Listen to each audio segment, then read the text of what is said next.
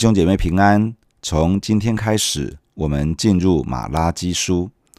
马拉基书是十二先知书中的第十二卷。在希伯来文圣经当中，十二先知书是一整卷书，里面包含了生活在北国以色列灭亡之前的先知，如何西阿、约尔、阿摩斯、厄巴迪亚、约拿和弥迦，也包含了生活在南国犹大灭亡之前的先知。如纳鸿、哈巴谷和西番雅，还包含了犹大被掳归回之后的哈该、撒迦利亚和马拉基。旧约中的先知包含了彰显神能力的先知与透过信息著述服事的先知，两者都蒙神呼召，要引领百姓归向神，重新行在上帝的道路上。马拉基书的作者是马拉基，这个名字的意思是“我的使者”。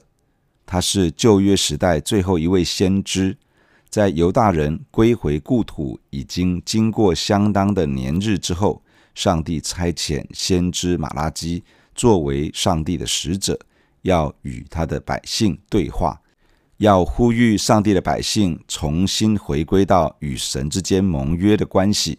重建与上帝之间真实的连结。主前六百零五年，犹大人第一次被掳到巴比伦，国家许多的精英被掳走，但以理就在当中。主前五百九十七年，犹大人第二次被掳到巴比伦，犹大王约雅斤和许多王室成员被掳走，以西结也在其中。在主前五百八十六年。犹大人第三次被掳到巴比伦，耶路撒冷被攻陷并且破坏，圣殿被毁，圣殿的器皿被带到巴比伦，犹大国灭亡，只留下最穷的一批人，其余的差不多都被掳走了。在主前五百三十八年，在第一次被掳之后的六十七年，也就是将近七十年的时候。耶和华神成就了先知耶利米的预言。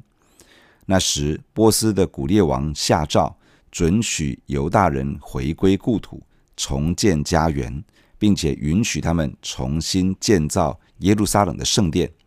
所罗巴伯率领百姓第一次归回，并开始重新建造圣殿。圣殿重建的过程中，遭受到许多的拦阻，停工了一段时间。终于在主前五百一十六年完工，这样的事情记载在以斯拉记的一到六章。在主前四百五十八年，波斯王亚达薛西第七年，以斯拉带领犹大人第二次归回。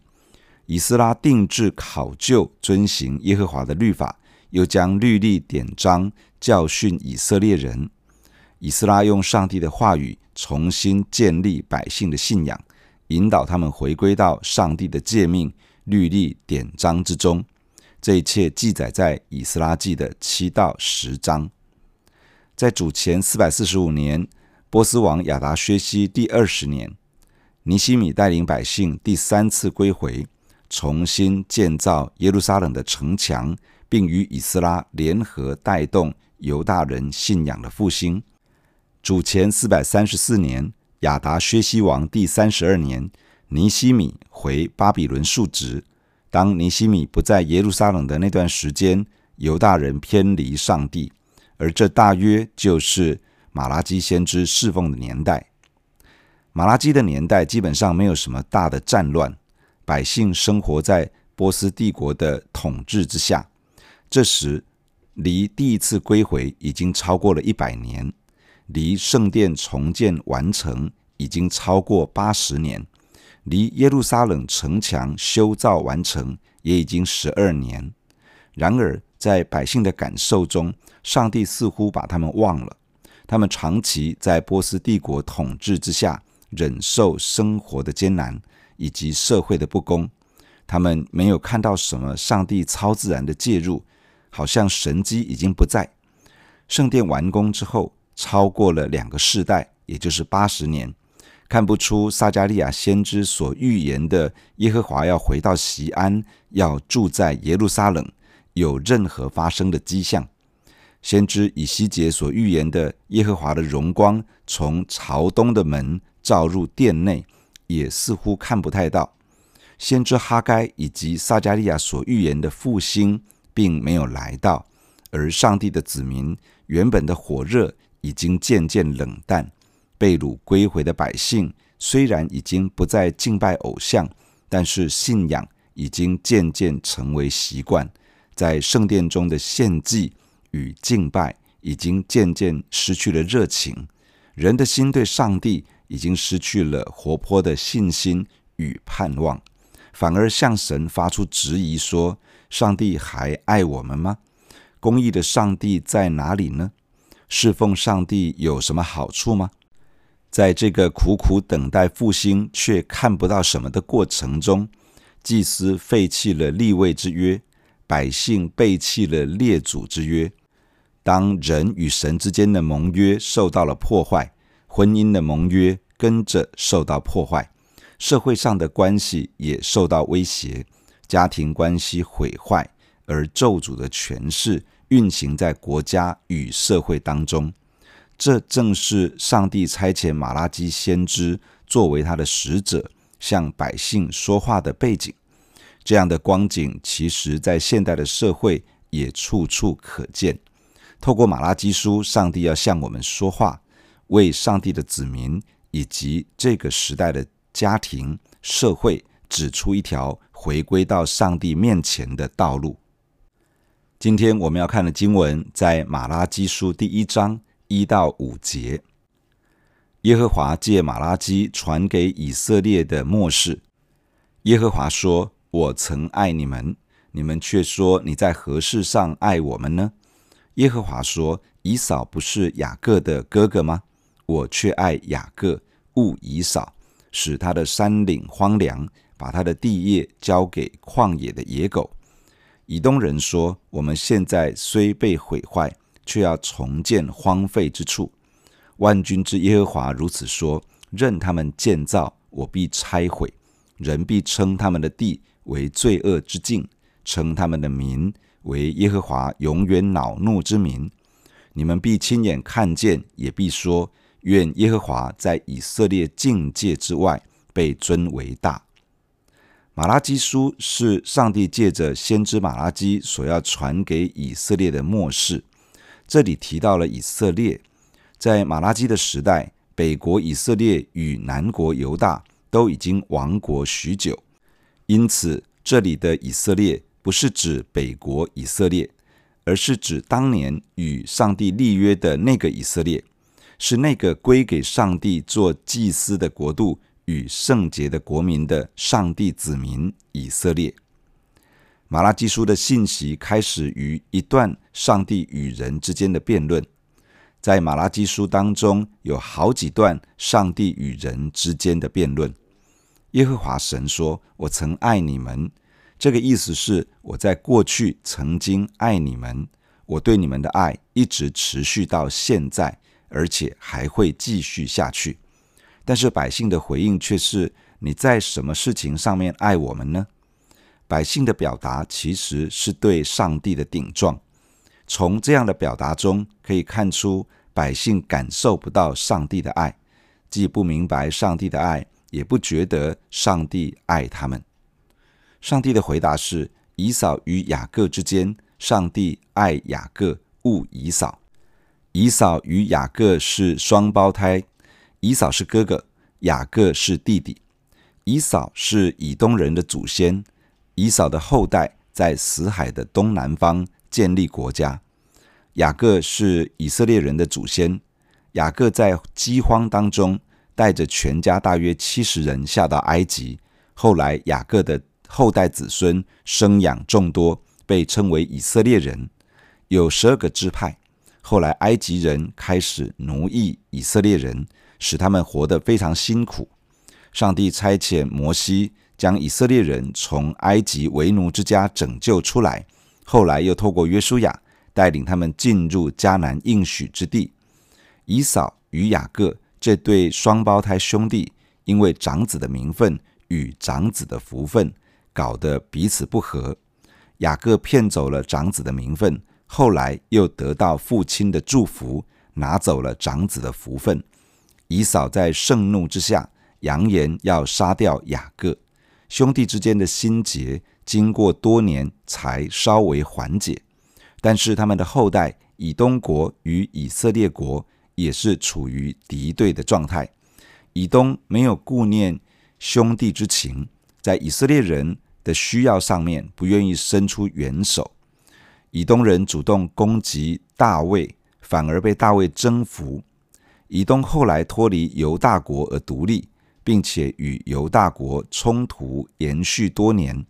在犹大国被巴比伦所灭，耶路撒冷被攻陷之后，以东人对犹大人幸灾乐祸，落井下石，趁火打劫。这里提到爱与恶，这是希伯来文当中对比的用法，意思是爱雅各比爱以扫更多。这个要表达的是，以色列人是蒙上帝拣选的，而以扫的后代是没有被上帝拣选的。当巴比伦王围困耶路撒冷的时候，也入侵了以东人的境界，使他的山岭荒凉，把他的地业交给旷野的野狗、豺狼，整个以东成为一个荒废之处。以东人相信自己现在虽然被毁坏，却要重建荒废之处。他们认为自己可以把家园重建起来，但是这里上帝宣告说：任凭他们建造，我一定会拆毁掉。人必定会称他们的土地是罪恶之地，称他们的子民是被耶和华永远恼怒的百姓。这件事情在马拉基传讲信息的时候还没有发生，但是在不久之后，你们必亲眼看见。而以色列人也必定会说，耶和华上帝在以色列境界以外的地方，也必定被尊为大。在主前第五世纪，拿巴提人将以东人赶出了以东地之后，原本属于以东人的地方变为一片荒凉。从今天的经文，我们有以下几点分享：第一，神的爱是永不改变的爱。上帝说：“我曾爱你们。”这意思是从过去到现在到永远都爱你们。在耶利米书的三十一章这样说：“古时耶和华向以色列显现，说我以永远的爱爱你，因此我以慈爱吸引你。”上帝对人的爱是永远的爱，从过去到现在一直到永远，他都爱我们，而且他的爱没有改变。上帝的爱如何显明出来呢？在约翰一书的第四章这样子说：“不是我们爱神，乃是神爱我们，差他的儿子为我们的罪做了挽回祭，这就是爱了。”罗马书第五章这样说：“唯有基督在我们还做罪人的时候为我们死，神的爱就在此向我们显明了。上帝差遣他的独生子给他所爱的世人。”并且让他的独生子耶稣为我们的罪舍命流血，为我们而死。上帝的爱就在此向全人类彰显出来。每当我们感觉不到上帝的爱，或者是对神的爱有所疑惑时，都可以回到这件事情上来默想上帝的爱。圣灵会将神的爱浇灌在我们的心中，使我们可以因为耶稣显明了神的爱。而重新得到力量。第二，神的爱是拣选的爱。耶和华神爱雅各，恶以扫，这是一份拣选的爱。雅各蒙神拣选，不是因为雅各有什么好的条件或者是表现。在罗马书的第九章这样说：双子，也就是以扫和雅各，还没有生下来，善恶还没有做出来。只因要显明神拣选人的旨意，不在乎人的行为，乃在乎招人的主。神就对利百加，也就是以扫和雅各的母亲，对他这样说：将来大的要服侍小的，正如经上所记：雅各是我所爱的，以扫是我所恶的。神拣选我们，不是因为我们有什么善行值得他拣选。也不是因为我们有任何好条件让他看上，神拣选我们纯粹是他主权的决定。这表示他对我们的爱是无条件的爱。既然神在拣选我们的时候是基于无条件的爱，而不是看我们的条件或者表现，在我们身上的成败或者是任何遭遇，也就不会影响他对我们的拣选。罗马书十一章描述上帝终究要拯救以色列人的时候，说到：因为神的恩赐和选召是没有后悔的。上帝既然拣选我们，他就不会因为任何事情而后悔。他是守约施慈爱的上帝，他一定会持续施恩在我们的身上，因为我们是他所拣选的。神对以色列人的拣选，其实是因为他们是亚伯拉罕的后代子孙。换句话说，真正被拣选的是亚伯拉罕，而以色列人是因为身为亚伯拉罕的子孙而成为被拣选的子民。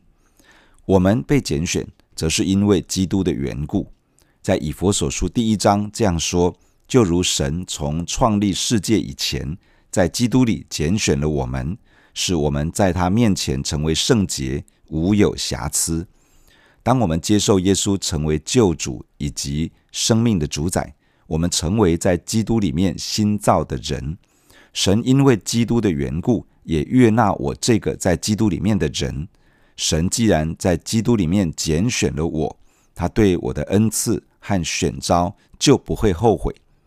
当我们因为软弱、失败、跌倒，而有许多控告的声音告诉我们不配被上帝拣选，上帝不会继续爱我们的时候，要记得，他不是因为我们的行为好坏与成败来拣选我们，他是在基督里面拣选我们，并且呼召我们可以越来越像拣选呼召我们的这位上帝。